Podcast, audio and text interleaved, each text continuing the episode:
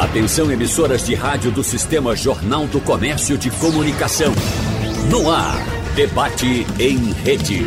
Participe! Rádio Jornal na internet. www.radiojornal.com.br Com a proximidade do fim de ano, muitos brasileiros já começam a se preparar para as despesas do início do ano que vem. A organização das finanças precisa ser ainda maior quando aumentos expressivos estão previstos para os gastos tradicionais no período que vai começar. Sobre o IPVA, por exemplo, especialistas estimam reajustes em torno de 30% por baixo, viu, no ano que vem. Então, no debate de hoje, vamos conversar com especialistas sobre o que vai ficar mais caro no ano que vem e como você deve se preparar para enfrentar essas despesas que são obrigatórias para o início do ano. Falei do IPVA, mas tem outras obrigações, né? O IPTU, aí vem escola, plano de saúde que todo ano tem um reajuste. Enfim, como a gente deve se preparar para esse período. Por isso, nós convidamos aqui em nossos estúdios, mais uma vez, o economista e professor universitário Edgar Leonardo. Bom dia, professor Edgar. Tudo bem com o senhor? Bom dia, Wagner. Bom dia, Sandro. Sempre um prazer estar aqui. Muito obrigado. Professor Sandro Prado, economista e também professor universitário. Seja bem-vindo mais uma vez. Bom dia, Wagner. Bom dia, Edgar. Bom dia a todos. E a gente agradece também a presença do advogado e educador financeiro Rodrigo Azevedo, que já participou hoje aqui do Passando a Limpo, já nos trouxe um panorama de um assunto que vamos abordar também, doutor Rodrigo. Mas quero agradecer mais uma vez a sua presença aqui em nosso programa. Muito obrigado. Bom dia.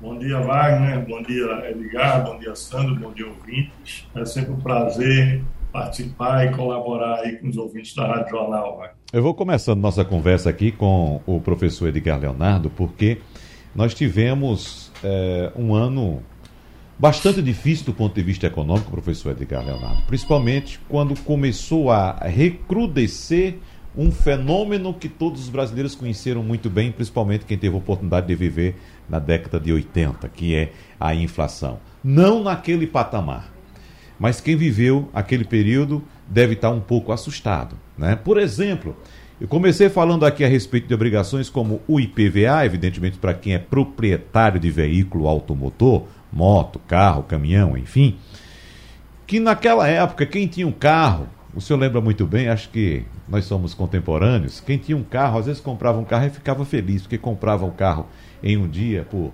100 milhões de cruzeiros. Época de milionários. É, 100 milhões de cruzeiros. E já saía da loja no dia seguinte, chegava um vizinho, botava 150 milhões de cruzeiros no mesmo carro. Rapaz, já ganhei 50 milhões de cruzeiros em um dia. Veja só que coisa. Então, o que, tivemos, o que estamos acompanhando esse ano, eu até trouxe um relato, eu não sei se para um de vocês aqui, com exceção do Dr. Rodrigo, não conversei com isso. Mas eu fui constado, alguns amigos me procuram, às vezes, me pedem sugestões a respeito de veículos, vocês sabem muito bem que eu trabalho também é, é, no jornalismo automotivo, e alguns me, me pedem sugestões. Então, uma pessoa me procurou em maio do ano passado, ou seja, no auge da pandemia, daquele, quando começou a pandemia no Brasil, estava todo mundo assustado, sem saber o que fazer, comércio fechado, restrições para abertura de comércio e tal. E me procurou porque, porque precisava comprar um carro de todo jeito. E as lojas estavam fechadas, estavam com atendimento somente agendado. Quem queria comprar alguma coisa ligava para a loja, fazia um agendamento e um funcionário ia lá receber o cliente para fazer a apresentação do veículo, as condições e tal. E foi um desses casos. E pela a característica da pessoa, eu indiquei um veículo sedã do ano ainda, uh, 2020, era fabricação 2019, mas na garantia de fábrica, pouquíssimo rodado, de fato um seminovo. E a pessoa encontrou o carro, me mostrou o carro, disse, vamos lá fazer uma, uma visita para a gente ver se o carro está em condições. E o carro estava tudo ok. Então, esse veículo, um sedã, um sedã, sedã de, de porte médio, estava à venda naquela ocasião por 54 mil reais. 2020 com acho que 8.500, 9 mil quilômetros bem, bem, novinho, né? Aí eu disse, olha, a situação está difícil, você vai pagar à vista, então negocie com o vendedor em baixo preço. Começa assim, bote 45, né? Ah, o vendedor foi 45, não dá, não sei o que, é muito pouco, não sei o que, sei que foi, como era dinheiro à vista, pagamento à vista na hora, de 54 saiu por 48 esse veículo. Professor Edgar Leonardo, professor Sandro, professor Rodrigo Azevedo. Saiu por 48 pagamento à vista.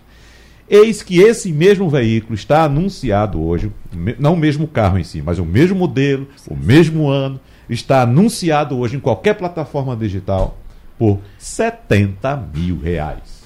Aí você pensa, ah, eu comprei o carro, veja só quanto eu ganhei, né? Paguei 48 em um ano, é um ano e meio, o carro está anunciado por 70 mil reais. Tá, aí vamos lá, que esse mesmo veículo, naquele ano 2020, tinha um IPVA, esse veículo, na casa dos 3% desse valor que ela pagou de 48, né?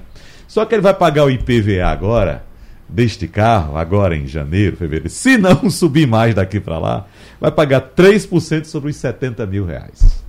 Ou seja, ele vai pagar mais. E outra coisa, se por acaso ele decidir vender o carro para comprar outro com esse valor, ele corre o risco de não comprar outro igual. Né? Eu acredito que em termos de aplicação financeira pode ter sido até um bom negócio. Né? Se ele quiser vender o carro e ficar com o dinheiro, ou aplicar em outra coisa. Mas para comprar outro carro, professor de Galanato, começando pelo senhor, não dá mais. Essa é uma, uma, uma ilusão de que ele ganhou dinheiro. Exatamente, a ilusão porque, inflacionária. Né? Exatamente, né? é a ilusão porque foi bem como você colocou. Você, quando tinha uma inflação, e a gente está com inflação alta, a gente está com inflação agora aí de duas casas, passando de 10%. Né? Se a gente olhar o acumulado, né? então é, isso é uma grande ilusão. Como você disse, se ele tivesse comprado alguns automóveis para guardar. A gente sabe, você é especialista hum. na área, é, eu não, não, sou um grande entendedor de automóveis, mas a gente sabe que tem alguns modelos, que são modelos inclusive de luxo, que não tem para comprar. Né? Então, você sabe que poderia ter comprado há um ano atrás e hoje venderia o carro né, com um acréscimo de valor. Mas, na verdade, a maior parte da população não faz dessa forma. Né? Não faz dessa forma, inclusive, porque o carro não seria compreendido como uma aplicação por conta de outras questões. Você tem questões de seguro, né? você tem questões de impostos, você tem. É, é, seria um, é um risco grande de espaço para guardar. E normalmente quem comprou um carro comprou para uso. Comprou porque precisava de um automóvel para ir para o trabalho, para sair com a família, como você colocou bem. Aí você disse até uma coisa que eu acho super interessante. Ou seja, pelo perfil, o uhum. carro indicado era esse. O perfil da família, o perfil Isso. do trajeto, a, não é? Então, uhum. o perfil de capacidade de gasto também com o consumo do carro, com a manutenção, né? Porque isso também é, é, precisa ser incorporado quando a gente decide comprar um carro. E aí, certamente, ele hoje, se for vender o carro com a ilusão de que precisa né, que vai a, a oferir lucro Exatamente. na operação, ele provavelmente não compra outro carro. Se você for observar, você tem carros que efetivamente em cinco anos eles hoje estão custando o dobro do que eles custavam em cinco anos. Uhum. Então, um, você pegar a tabela de preço hoje de alguns carros, eu estive olhando isso recentemente, por acaso até, né, e eu vi que carros há cinco anos atrás custavam, sei lá, 70, 80, hoje eles estão sendo vendidos a 130, uhum. 140. Uhum. Né? Então, é, isso, são, são, isso, isso é realmente uma valorização muito grande. Mas, na verdade, o que a gente tem aí é um processo inflacionário. A gente já comentou aqui, Wagner, que a inflação ela não é exatamente, né? Eu até já, já passei um aqui, a gente falando sobre inflação e falamos, a gente estava com o Geraldo aqui falando de inflação e a gente citou o IPCA, né? E a gente uhum. disse lá na época era 4, 5, e aí a pessoa mandou uma mensagem disse: o que é que esse economista está fumando? Que a inflação não é isso. Porque a inflação é diferente para mim, para você, para Sandro. E o preço dos automóveis ele teve um, um, um, uma inflação muito mais alta, por uma série de motivos. A gente ainda tem aí que lembrar que a gente tem sim um problema com a oferta de peças e partes. Então a gente tem uma série de componentes do setor automotivo que subiram muito de preço, notadamente componentes eletroeletrônicos inclusive porque a gente teve um aumento de demanda na pandemia por eletroeletrônicos, por produtos de tecnologia, até porque a gente foi trabalhar em home office, precisou de mais computadores, câmeras, etc. A gente tem, associado a isso, né, a essa falta de componentes, a gente tem também, as indústrias reduziram as suas produções por conta do isolamento social, e a gente tem, no caso específico do Brasil, a gente tem aquilo que a gente já comentou aqui, além de uma valorização do dólar no mercado internacional, ativo de segurança, em cenários de crise, muitos recursos são aportados em moeda forte, em dólar, então é natural que o dólar se valorize. E por outro lado, por conta de problemas internos, o real se desvalorizando frente ao dólar. Então você tem lá peças, partes, componentes do setor automotivo que são precificados em dólar. Né? A gente tem problemas com a oferta de componentes, a gente tem problema com a oferta do produto final, a gente tem uma demanda que é, é, é não, não ficou é, tão retraída quanto outros setores, no setor uhum. automobilístico, e o resultado disso é de fato que se a gente for calcular uma inflação aí do setor automobilístico, ela supera em muito a inflação que a gente usualmente trata medindo pelo IPCA. É. Aí essa inflação, professor Sandro Prado, era Claro, além de gerar essa ilusão de que o veículo se valorizou, a pessoa não leva em conta, às vezes, que a inflação também reflete sobre os custos do carro, de manutenção, os combustíveis e, como é o assunto, o cerne da nossa, do nosso debate hoje, a questão tributária, os impostos, o IPVA que vai incidir sobre esse valor atualizado do veículo, professor Santo Prado. É verdade, até só puxando aqui um assunto que vai ser logo pauta, uhum. que vai ser o reajuste do transporte público também, aqui também. na região metropolitana isso. do Recife. Uhum. Eu acho que ele ilustra isso muito bem o que está acontecendo, né? O preço dos automóveis, dos veículos, inclusive dos ônibus, subiu muito, a manutenção subiu muito, pneu subiu muito, o óleo combustível, assim como a gasolina dos automóveis. Então, todo esse aumento dos custos, ele deve ser repassado para quem? A princípio, os empresários vão querer repassar para o consumidor final, para quem utiliza o transporte público. Então, logo nós vamos estar nessa grande discussão, porque realmente o preço dos automóveis, dos componentes de tudo, teve uma alta substancial que excede muito esse tal do índice da inflação. Que eu acho bacana ter comentado isso, porque quando a gente pega, por exemplo, IPCA, que é a nossa inflação oficial brasileira, né, que está aí na casa dos 10%, ela tem uma metodologia de medição, ela tem uma ponderação de alguns produtos e como ela tem também faixa de renda da população, enfim, tem toda uma metodologia para a sua medição. Então, cada índice de preço, que a gente chama de índice de inflação, ela reflete uma realidade. E os automóveis, eles não têm esse, essa percentual, digamos assim, de é, é, significância dentro dessas medições de inflação. Não são refletidos. Então dá essa lógica. Poxa, eu comprei um carro há dois anos atrás e agora ele está super valorizado. A gente teve o problema aí da retirada de linha de carros populares, né? Os carros hoje novos, eles precisam sair com novos componentes, isso encareceu muito, ou seja, é um universo totalmente diferente do que a gente vivia quando, por exemplo, no governo Dilma Rousseff, o governo tirou provisoriamente o imposto sobre produtos industrializados, o IPI dos uhum. automóveis, onde muita gente comprou, né? E aí a gente tem a parte tributária, né? Um dos tributos estaduais que o governo estadual fica esperando, né, para receber é o IPVA, que todo veículo para transitar e para a pessoa possuir, a partir do momento que você possui, você tem que pagar o IPVA. O IPVA ele já tem um reajuste anual com base, obviamente, nessa desvalorização da moeda com a inflação. E se o bem sobe, como bem colocado, além de tudo, ele é sobre o valor do bem. Exatamente. Então, por isso que além de um reajuste que a gente poderia ter calculado aí entre média de 10 a 12% do IPVA, que seria a inflação do período, ainda tem o reajuste que vai vir porque o preço do bem no qual a pessoa é, possui aumentou. E como o imposto ele é baseado num percentual do valor, a gente tem, por exemplo, a tabela FIP aí, que é um dos guias para o valor, a gente vai receber aí um IPVA que vai assustar muita gente. Vem vitaminado. Vem vitaminado. Não é isso? Turbinado. Doutor Rodrigo Azevedo, fique à vontade. Opa, está fechado seu microfone. Abra seu microfone, por favor. Desculpa. Agora, vamos lá. É, muito bem colocado aí pelos professores Edgar e Sandro as questões técnicas relacionadas a, aos motivos econômicos que fizeram essa, essa alta de preço no, nos veículos. Né? Mas a gente, queria só acrescentar a questão emocional e comportamental do brasileiro.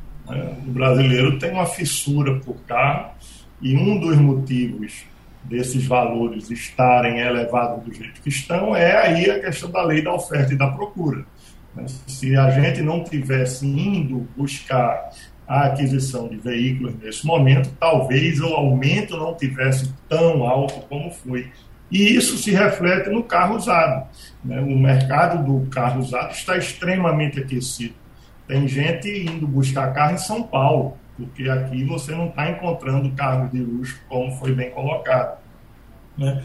E se a gente pegar os números, os gráficos, aí nesse período de pandemia, se teve uma coisa que a atividade é, comercial sofreu aquecimento, foi venda de veículos. Né? E aí vem o subjetivo aí, o subjetivismo. Se a gente passou um período de lockdown, um período de reclusão, né? um período dentro de casa, home office e tal, que tanta necessidade é essa de você ir buscar um carro novo num período que você está muito mais dentro de casa do que fora, né? que você não está se locomovendo. Se eu já tenho um carro com um, dois, três anos de uso, por que, que eu preciso trocar ele por outro carro usado nesse período de, de enfim, né? a questão emocional na, no comportamento do consumo do brasileiro é muito forte. Né? O brasileiro, ele, evidentemente, de regra, toda regra tem exceção, mas em regra, o brasileiro não faz um planejamento econômico, não vai para a ponta do lápis, não, não estuda como ele agirá no futuro para comprar um novo carro. Tanto é que você vai numa loja, compra um carro financiado por 60 meses, mas você não passa 60 meses juntando dinheiro para comprar esse carro à vista. Né? O, o, de regra geral, é assim que funciona. Então, o fator emocional, para mim, é o grande calo da vida financeira do brasileiro. É. Evidentemente que é, todas as justificativas técnico-econômicas colocadas são incontestáveis, mas o fator emocional da, o processo de educação financeira do brasileiro é um fator importante que precisa ser pensado pelo cidadão. Né? Agora nós recebemos, doutor Rodrigo, acho que o senhor concorda e, e, e, os colegas que estão aqui à mesa também, é que nós recebemos muito estímulo para o consumo no Brasil, inclusive estímulo do setor público. O governo estimula que nós uh, uh, sigamos consumindo. Essa questão do automóvel que você citou aí é pura verdade de trocar o carro há um, dois anos, né? Veja só, na, na, no, no mercado japonês, a gente tem até a, a, a, a, publicidade aqui informando que o carro japonês é durável, não quebra e tal, né? Mas o japonês, ele passa em média 10 anos com um carro. 10 anos. Então, por que a gente tem que pegar esse mesmo carro japonês aqui e trocar cada um dois anos. Então, nós somos bastante estimulados a isso. Concorda, professor Edgar? É, eu, eu gostei desse exemplo, o doutor Rodrigo, inclusive, bom dia, que eu não lhe dei o bom hum. dia quando cheguei. É, é, exatamente isso, essa componente é muito importante. Né? Você tem muita gente que durante a pandemia, né, e eu estou falando isso aqui de conversas com um amigo do meu caso pessoal, acabou reduzindo muito né, o total de quilômetros rodados. Porque a gente trabalhava, a gente ia né, dar uma aula que depois se tornou é, é, é remota. remota. A gente passou a trabalhar muitas vezes com uma parte do tempo é, é, remotamente. Então, se você observar, a gente reduziu né? Muitas vezes a, a, o volume de quilômetros rodados aí na média anual do que a gente tinha talvez há três anos atrás. E você teve sim muita gente que trocou de carro durante a pandemia e alguns trocaram até por carros maiores. Ou seja, eu estou rodando menos e, e, vou trocar meu carro e vou trocar até por um carro maior. Mas isso que você falou do Japão, o Japão tem algumas características bem peculiares e a gente até uma vez já comentou sobre essa característica do tempo médio de troca do veículo do Japão com o brasileiro. E isso reflete num ponto que, que o Dr. Rodrigo colocou muito bem, que é a nossa capacidade de planejar, se pensar a longo prazo e economizar. Da mesma forma que o japonês ele demora mais tempo para trocar de carro, ele normalmente tem a prática de planejar-se no longo prazo, inclusive planejar-se com, com quem diz respeito à sua aposentadoria, a poupar para a aposentadoria, né? a poupar e manter uma parte das suas finanças reservadas para os filhos estudarem, é, etc. Ou seja, o comportamento de fato do japonês diante das finanças é quem de fato acaba refletindo no tempo que ele passa com o carro. E inclusive você colocou uma coisa que é, que, que é um reflexo disso também, ou seja, a indústria de automóveis automobil, é, do Japão, a indústria automobilística japonesa, que evoluiu muito nos últimos uhum. 30 anos, digamos assim. Né? Então você tem aí os carros mais antigos japoneses, que inclusive eram muito vendidos para os Estados Unidos. Eles não eram vistos como produto de grande qualidade e hoje são, inclusive, muito respeitados no, no, no, no nos Estados Unidos, o carro japonês, né? Não vou citar marcas aqui, mas uhum. algumas marcas, inclusive coreanas também, que tem um perfil parecido. E eles produziram e produzem automóveis que tenham a condição de ser resistentes, passar mais tempo na mão do proprietário, porque eles entendem que o mercado deles é um mercado que deseja isso, diferente do mercado brasileiro. Isso tem muito a ver com a capacidade de planejamento financeiro do japonês, diferentemente do brasileiro, que é muito mais imediatista. Ou seja, a gente prefere muito mais antecipar o prazer, comprar o carro e passar aí 4, 5 anos pagando o carro, né? E às vezes comprar inclusive um carro além da sua capacidade, porque aí, como já foi colocado, inclusive por vocês agora há pouco, é, ele não coloca na conta quanto ele vai gastar de, de, de, consumo desse carro com combustível, quanto ele vai gastar de consumo desse carro com óleo lubrificante, com manutenção, com revisões. Estacionamento. Estacionamento. Imprevistos. Exatamente. Então, nada disso entra no cálculo. Ele é. faz, olha, essa parcela cabe no meu bolso, então Beleza. ele vai lá e compra. Ele não faz o que seria o mais correto. Ou seja, vou passar dois, três anos, vou juntar algum recurso, vou comprar o meu carro, quitá-lo e não vou pagar juros, né? Porque aí tem um ponto importante. O brasileiro normalmente ele tem uma dificuldade, né, com é, compreender os juros uhum. que entram nas suas compras. É. E aí isso complica a vida da gente. Mas vamos lá para a questão de habitação também, professor Sandro Prado, que a gente sabe que não está nada fácil ou barato viver no Recife, quando a gente fala também de habitação. Preço do aluguel disparou, preço dos imóveis já era caro, continuou caro e acredito que tenha subido mais ainda. E isso também impacta em outra obrigação que teremos a partir de janeiro do ano que vem, que é o IPTU, que quem loca um imóvel paga IPTU. Quem é proprietário do imóvel, mora nesse imóvel, também paga IPTU, professor Sandro Prado.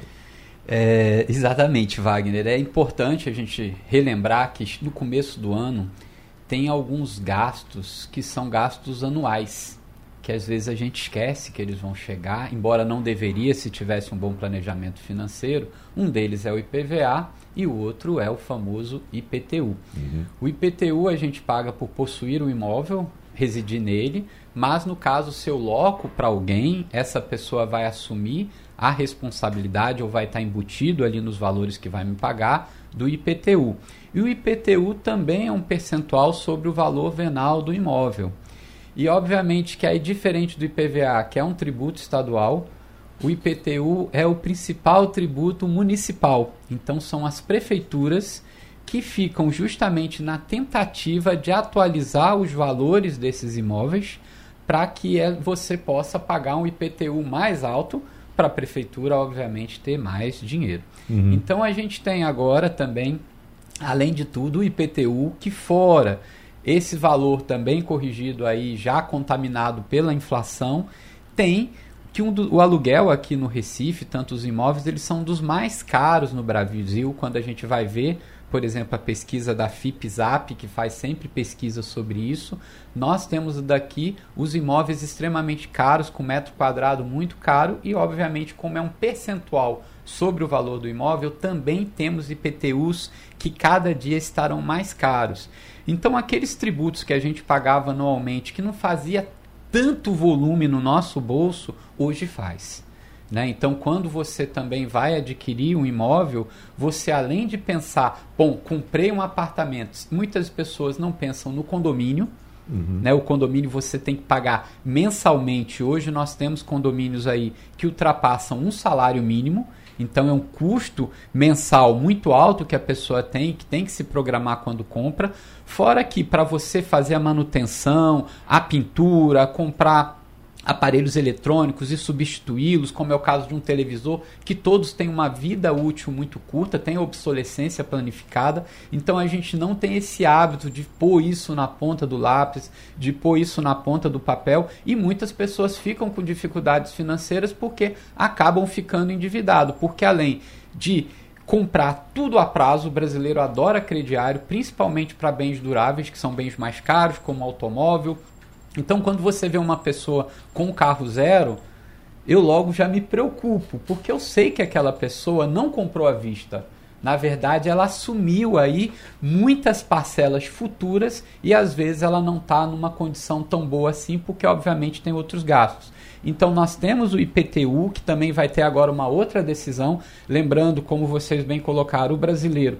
A gente não é aquele homos econômicos que a economia, né?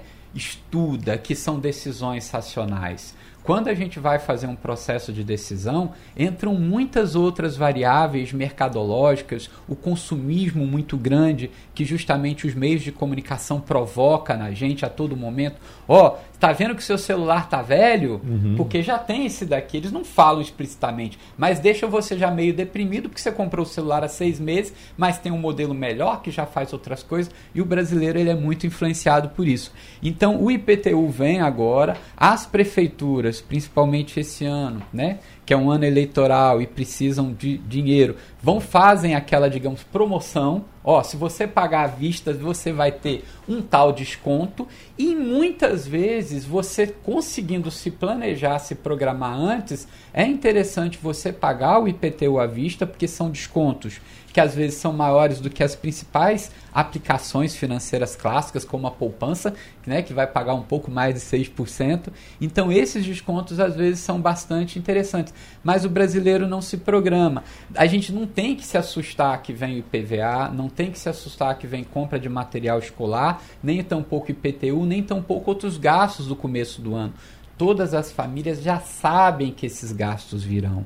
Então, a programação prévia, assim como imposto de renda, que as pessoas não se programam, a gente não devia estar discutindo imposto de renda 2022 em 2022. Quem está fazendo estratégias para minimizar os, os, os gastos com o, pagamento de imposto de renda tem que ser agora. Exatamente. Né? Você vai ver, poxa, eu tenho que colocar mais um dinheiro aqui na previdência privada se eu tenho, eu tenho que fazer isso aquilo, porque os gastos são relativos a esse ano. Aí o ano que vem fica todo mundo desesperado, buscando é. papel, aquelas coisas, tudo no computador espalhado. E foi por isso, professor Sandro Prado, que a gente decidiu antecipar essa discussão a respeito desses gastos obrigatórios do ano novo. Geralmente a gente fazia no começo do ano, em janeiro, fevereiro e tal.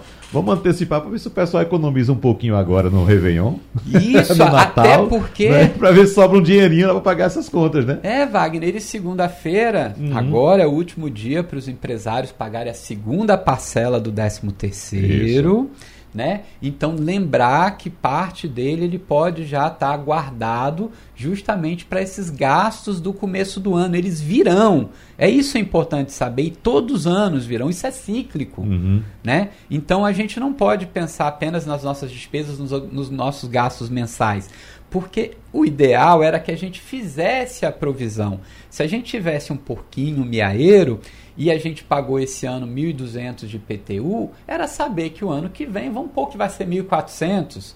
E aí todo mês você colocava lá uns 120 reais, chegava no dia do pagamento do IPTU, você quebrava o seu porquinho, pegava esse dinheiro, a provisão que você fez, a prefeitura daria um desconto para quem paga à vista, você pagaria e não teria preocupação. Mas não é essa forma de racionalidade da maioria das famílias brasileiras. Aí uhum. a pessoa fica endividado, já tem dívida com cartão de crédito, já tem dívida com cheque especial, afinal 75,6% das famílias estão endividadas e ainda vão parcelar IPVA, IPTU. Em quantas vezes? Aquela velho jeitinho brasileiro. Pode em quantas? É. Então, Exatamente. Ponha. É. Doutor Rodrigo Azevedo, o assunto agora é IPTU. Quais são as orientações do senhor? Ah, o professor Sandro deu uma aula aí, né, hum. de, de, economia e de educação financeira. Né? IPTU é isso. Normalmente o desconto é em torno de 10% que a prefeitura dá. Né? E aí a pessoa tem que ir para a ponta do lápis. Se a pessoa tiver a reserva financeira que permita a ela pagar à vista, Aí ela vai para a ponta do lado e vê aonde está o dinheiro dela. Está em algum investimento que o rendimento ao longo do ano seja maior que o desconto de 10%? Né? Se a resposta for sim, paga parcelado, porque lá onde o dinheiro dela está, ao longo do ano ela vai ter um ganho maior do que aquele desconto. Mas se não for o caso, se o dinheiro dela tiver no investimento que, como poupança, por exemplo, que historicamente perde para a inflação, e ela tiver reserva, talvez seja melhor pagar à vista. Né? Vai também da reserva, da realidade de reserva de cada um. Uhum. Não vale a pena você ficar absolutamente desprovido de qualquer valor financeiro no banco para ter um desconto no IPTU e se tiver uma, uma emergência amanhã, uma topada, não ter dinheiro para ir é, sanar essa situação emergencial. Então, cada pessoa tem uma realidade diferente. Quando a gente fala em educação financeira, a gente fala de realidade comportamental e emocional de cada indivíduo. Né? Então, uma pessoa que ganha três salários mínimos, por exemplo, ou um salário, salário mínimo, eu não vou exagerar aqui, tá? Mas uma pessoa que tem, a partir de uma determinada renda, mesmo que essa renda seja baixa, pode ter uma vida muito mais sustentável, muito mais equilibrada do que uma pessoa que tem um, um alto rendimento mensal, porque o que define o resultado dela é, o comportamento dela em relação àquele dinheiro. Né? Então, é, eu acho que não existe uma regra única para todo mundo. Não, não acho que não existe a resposta é melhor pagar o IPTU à vista do que parcelado, porque é. a resposta depende da realidade individual de cada um. Claro. Agora, quando a gente fala em IPTU, doutor Rodrigo, a gente lembra muito bem que nenhum gestor municipal, nenhum prefeito vai bater a porta dos seus contribuintes ou dos seus cidadãos para cobrar IPTU, né? E tem alguns, a gente recebe até todo ano, doutor Rodrigo, aqui, uma relação de prefeitos que simplesmente fecham os olhos para o IPTU, né? Porque sabe que é um imposto e como todo imposto, ele é muito antipático. Ninguém gosta de pagar imposto. Não tem quem goste. E se alguém vai cobrar, a prefeitura vai cobrar, aí recai o ônus politicamente nas costas do prefeito. E alguns, de maneira inclusive irresponsável, fecha os olhos, mas aquela receita que ele está abrindo mão, ele vai ter, que, vai ter que levantar de algum lugar. E geralmente levanta nas costas daquele contribuinte que tem a, a responsabilidade de pagar suas contas em dia. Então, uh, uh, sempre alguém sai pagando por aquele que não pagou a conta. Então, a gente sempre recebe todo ano aqui essa relação de prefeituras que simplesmente deixam esse tributo de lado, doutor Rodrigo, que é uma irresponsabilidade, claro. É, Wagner, essa, eu, eu assim, como advogado na, no direito administrativo, tá, uhum. eu já tenho, tenho histórico de trabalho na administração pública. Então, já trabalhei com o governo do Estado, para a Prefeitura do Recife, para a Prefeitura de Caruaru. O que a gente vê é que, para um município cobrar o IPTU, ele precisa ter despesa, tá? Ah, os municípios maiores, organizados, que têm procuradoria municipal, essa cobrança fica a cargo da Procuradoria Municipal. Só que tem muito município pequeno em Pernambuco que não tem uma Procuradoria Municipal. Tem lá um cargo comissionado, às vezes uma ou duas pessoas da área jurídica, que fica responsável por todo e qualquer assunto jurídico no município, inclusive o tributário. Então, às vezes, a depender da realidade do município, às vezes sai mais caro para o município cobrar do que ele efetivamente vai arrecadar. Essa é uma realidade prática. Não estou querendo justificar que está correto. Mas a realidade prática é essa. Às vezes, cobrar o IPTU para um município dá mais despesa do que efetivamente eu vou arrecadar, porque tem muita gente ali que ele vai cobrar e não vai conseguir pegar. Entendeu? Uhum. E se a gente for para a própria realidade de Recife, que é um município imenso, com toda a estrutura técnico-jurídica aí, se você puxar um histórico, até sugiro como tema, da quantidade de tributo que prescreve no judiciário por conta da ineficiência nessa ação de cobrança, é absurda é absurdo. O número de processos arquivados pela ineficiência na cobrança, porque não acha o proprietário, porque, enfim, porque tem o volume de processo é enorme, é muito grande. Tá? Então, isso é um ponto a ser considerado. Não é, não é claro que não é uma sugestão ninguém deixar de pagar o IPTU, porque o imóvel, mesmo que seja o único, ele é, ele vai pagar, ele vai ser a, a garantia do pagamento do IPTU, tá? Então, procure fazer um parcelamento se for necessário, procure se, se colocar em dia, porque o risco de perder um imóvel em razão da dita tributária do IPTU, ele é concreto. Mas existe uma complexidade prática nessa ação de cobrança do IPTU, sim. Ah. Professor Edgar Leonardo, ah, a gente até comentava no intervalo aqui como a gente percebe esse peso da inflação em todos os setores e como está caro viver na região metropolitana do Recife, especificamente o Recife. E nessa questão de imóveis, a gente vem acompanhando aí né, o peso da inflação sobre eh, os custos de moradia, principalmente naquelas camadas mais baixas da, da sociedade, né, professor? É, a gente tem que ver, e, e, tem alguns pontos importantes aí que distinguem Recife de outras cidades, né?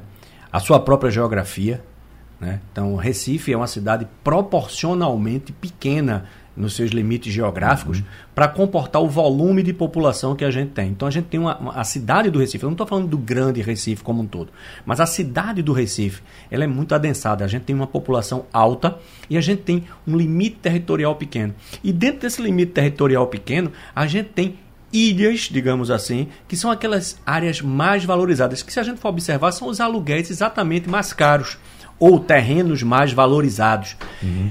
Isso tem muito a ver com a questão, inclusive, que foi colocada o doutor Rodrigo lá no início, com referência ao automóvel, também para o imóvel, que é a demanda. Então, para o sujeito morar na cidade do Recife, ah, mas o aluguel do Recife está muito caro. Ele está muito caro porque tem demanda.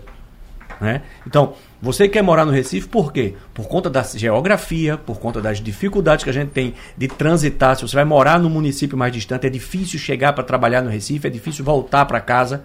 E aí você diz: não, eu quero morar perto do meu trabalho. Você uhum. vai procurar bairros que são próximos do trabalho e que oferecem alguma infraestrutura. Infraestrutura geral asfalto, relativa sensação de segurança, proximidade com escolas, com supermercados, com shoppings. Então você tem Boa Viagem, você tem Pina, você tem Espinheiro, você tem Madalena. Então você tem todos esses bairros que são extrema graças, você tem bairros que são extremamente valorizados. E você acaba tendo, de fato, um custo para residir nesses bairros muito alto, porque o metro quadrado é caro para você comprar um imóvel, para você alugar é caro. Mas se você quiser sair, vai ter alguém para querer morar, porque a demanda é alta. Né? Você vai ter lugares no Grande Recife ou no Recife expandido onde você tem um metro quadrado mais barato, o aluguel mais barato. Isso faz com que morar na cidade do Recife acabe realmente ficando caro, bem caro, se você comparar com outras capitais do país. O senhor toca num ponto que eu costumo enfatizar aqui, é, para que as pessoas tenham noção de como é esse adensamento aqui na região metropolitana do Recife. Porque não é somente o Recife que é adensado é a região metropolitana que corre, inclusive, toda para o Recife todos os dias, né? E parte do interior que vem para cá buscar serviço, principalmente serviço de saúde aqui também. Mas para as pessoas terem uma ideia, a região metropolitana do Recife, para comportar mais de 4 milhões de habitantes, tem uma área de 3.216 quilômetros quadrados. A área da região metropolitana, anota esse número. 3.216 quilômetros quadrados. Para efeito de comparação, eu vou trazer aqui a área do município de Petrolina, que tem 350, 360 mil habitantes. Né? A área do município de Petrolina é de 4.561 quilômetros quadrados. Então veja que só o município de Petrolina tem mil cerca de 1.300 quilômetros quadrados a mais do que a região metropolitana do Recife. Com uma população menos de 10%. Exatamente. Veja é. como são as coisas. Aqui tem uma mensagem pelo painel interativo de Mário de Jaboatão dizendo parabéns, professor Sandro. Uh, quem está mandando um abraço aqui é Mário Sena, que é seu aluno, ou seu ex-aluno. Está mandando um abraço para o senhor aqui e parabenizando pelo seu desempenho. Tem também o Washington dizendo que o programa está muito bom. Moacir de Camaragibe trouxe aqui uh, uh, um comentário longo, não dá nem para ler. Se a gente for ler aqui, vai terminar o programa. Então, Estão vendo aí o tamanho do comentário. Mas vamos lá.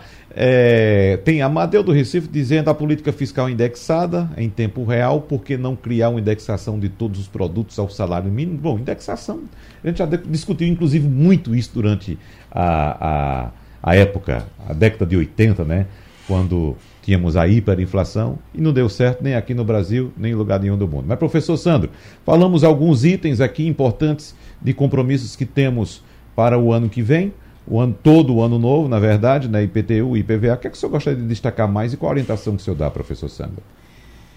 É... Aí vem, temos escola, que escola não é somente matrícula, mensalidade, é também material escolar, livros, transporte também das crianças para a escola, se você vai levar, se você vai pagar um transporte. Né? Temos conta de energia elétrica, que deve todo ano também ter um reajuste, telefone, é, que a gente não vive hoje sem, sem dados, não é nem telefone mais, é sem uma conta de dados, enfim. Temos vários custos obrigatórios para o ano todo, professor Santos. Verdade, Wagner. É, obrigado, Mário Sena. Uhum. Aí é veja, o que a gente fica e as famílias às vezes entram até num certo desalento é porque pensando aí na questão da indexação como nós tínhamos no passado, é primeiro que os salários todos eram indexados, não apenas o salário mínimo. Então as pessoas diziam: eu ganho três salários, quatro salários, cinco salários. E o que acontece é que nós vamos ter agora o reajuste do salário mínimo pelo INPC, né, agora no mês de janeiro. A pessoa já vai receber ali em fevereiro um pouquinho mais, 1.215, alguma coisa parecida. Mas muitas pessoas não terão reajuste no seu salário. Isso é uma realidade que muitas categorias estão passando, ou seja, não conseguem acompanhar o aumento do preço das coisas, que é justamente medido pelo índice de preço, que é o famoso índice da inflação que a gente está discutindo. E a gente sabe que principalmente os grandes gastos que a gente tem são alguns preços ou tributários ou administrados pelo próprio governo, como é o caso da energia. E já é sabido, até porque o governo já fechou compra de energia é, é, extra para o ano que vem e energia vindo das termoelétricas, que é uma energia mais cara, que nós vamos ter reajuste acima da média da inflação de energia como cada vez a gente depende mais de energia, não só na região metropolitana do Recife por causa do calor, né, que a gente tem aqui, dos aparelhos de ar condicionado, mas hoje a vida moderna nós temos muito aparelhos eletroeletrônicos e gastamos bem mais energia. E o preço do quilowatt ele já está muito caro. Então, o que antigamente é, e era um hábito brasileiro, uma questão cultural. Oh, você deixou a luz acesa. Não, não, é para ver, achar que tem gente em casa. Antigamente era tão barato o custo da energia proporcionalmente à renda, o custo da água e outros custos que a gente não fazia nem conta disso. Hoje, quando a gente vai pegar uma planilha né, de, de, de, um, de um orçamento financeiro familiar, que a gente vai fazer o planejamento, a previsão, esses gastos né, que eram pequenos proporcionalmente à renda, hoje são extremamente elevados. Então, se você gasta aí 200 kW numa casa, que não é tanto, até porque, por exemplo, se você compra uma geladeira duplex, uma geladeira né, melhorzinho, bacaninha, que a esposa ficou toda feliz, quando você vai olhar, ela está consumindo às vezes 70, 80 kW por mês. Ou seja, só de você possuir a geladeira, você está gastando ali 80 reais por mês de energia elétrica. Então a gente tem que ficar hoje muito antenado com tudo que a gente compra, não só pelo preço de compra, mas também do consumo no caso de energia elétrica. Então, aumentando a energia elétrica, a gente vai ter reajustes na conta de água, a gente vai ter reajustes na conta do transporte coletivo. E aí as pessoas pensam: não, mas a empresa me dá aquele negocinho lá do vale transporte ou eu recebo alguma coisa assim. Mas a empresa ela pode descontar uma parte do seu salário. Então, na verdade, ela complementa. Então, nós vamos pagar pelo esse aumento no transporte. Isso também entra na conta do trabalhador, o aumento do preço do transporte público. Quem não trabalha tem que tirar do bolso. Então, o resultado é: em 2022, nós vamos ter todos esses gastos onerados. Algumas coisas a gente pode falar, ah, mas há uma tendência de uma possibilidade do preço da carne dar uma acomodada, talvez só uma reduzida, mas a maioria dos produtos vai continuar subindo no ano de 2022 e nós estamos ainda com índice de desemprego muito grande. A gente não conseguiu emplacar o tal do crescimento econômico em V, muito menos em qualquer formato. Nós devemos ter um, um crescimento pífio o ano que vem, inferior a 1%. Isso eu estou sendo otimista, uhum. né? porque na verdade talvez a gente fique estagnado. Então, essa que é a questão. Os gastos sobem e a renda não sobe. Eu não tenho emprego, eu não porque quanto maior o desemprego, quanto menos o crescimento, menor são os salários uhum. pagos. É. Então traz toda uma grande complicação. Por isso é o recado. A gente precisa se planejar, sentar, esposo, esposa, filhos, conversar sobre o ano que vem para organizar, nem que seja no velho papel ali com aquela caneta, organizar o que, que a gente vai gastar, o que, que a gente pretende comprar, se dá para trocar alguma coisa e não levar do jeito que a gente tem o costume de levar. Não, vamos ver o que vai dar. A gente ganha, a gente gasta. Não, é momento do brasileiro entender que no momento recessivo como que a gente está atravessando, é fundamental a educação financeira, é fundamental o planejamento financeiro para que a família não tenha grandes dificuldades em 2022, porque vai ser um ano muito difícil na economia brasileira. Doutor Rodrigo, a gente está bem um tempo bem apertado aqui, mas tem outro ponto que a gente não citou ainda, que é a questão dos custos com saúde. e principalmente com o plano de saúde. Então, é bom, é, é, eu gostaria que o senhor comentasse também, porque a gente já, inclusive, já trocou nesse assunto aqui, é, a respeito do qual seguro saúde contratar, qual serviço contratar, porque às vezes a gente contrata um plano de saúde que oferece muita coisa que a gente nem vai utilizar. E o mercado tem alguns produtos mais enxutos, né, que na verdade se adequam à sua realidade. Então, eu vou dar um minuto para o senhor, para o senhor falar a respeito de plano de saúde também, professor. Vou tentar ser extremamente pois sério. Né? O plano de saúde, nós temos três modalidades de plano de saúde. Aquele contratual, que é antes da lei de 99, o individual, que é após lei de 99, e o coletivo, que é quando você contrata através de uma empresa. É preciso é, hoje saber, de, são muito poucas as seguradoras que fazem o contrato individual, porque no contrato individual elas têm uma série de restrições legais na liberdade delas de restringir o serviço de, de cobertura dela. Né? A lei que define a cobertura do tratamento médico, Wagner, é uma só e vale para toda a modalidade do contrato. Então, não existe um plano de saúde melhor que o outro no tocante à cobertura de assistência médica hospitalar. Existe no tocante ao conforto hospitalar. Então, um plano pode ser só ambulatório, o outro pode ser suíte lá presidencial no Hospital Sírio-Libanês, lá em São Paulo, por exemplo. Uhum. Então, existe diferença no, na questão de conforto, não existe diferença de cobertura médica é, hospitalar. É importante que o segurado, quando se deparar com esse valor alto do plano de saúde ou com alguma negativa do plano de saúde, procure um profissional da área jurídica, um advogado, porque tem muita pegadinha aí, tem muita armadilha nesses contratos e, na grande maioria das vezes, o direito do, do segurado é, é resguardado ali pela legislação. Então, existem associações de defesa do consumidor, tem o PROCON. Então, se é um segurado que não tem conhecimento técnico para analisar, procure um profissional da área jurídica que, que ele vai ajudar. Professor Edgar Leonardo, vou lhe dar 30 segundos agora para o senhor fechar. É só lembrar a população de que eles precisam realmente colocar no papel, como bem colocou Sandro, se planejar, porque 2022 não vai ser fácil, Wagner. Uhum. Vem aí mais inflação, certamente menos crescimento, perda de renda para a população. Então, muita atenção ao orçamento. Professor Edgar Leonardo, mais uma vez, muito obrigado pela sua colaboração. Professor Sandro Prado, também da mesma forma, mais uma vez com a gente. Doutor Rodrigo Azevedo, um abraço, muito obrigado pela sua colaboração aqui também com o nosso debate.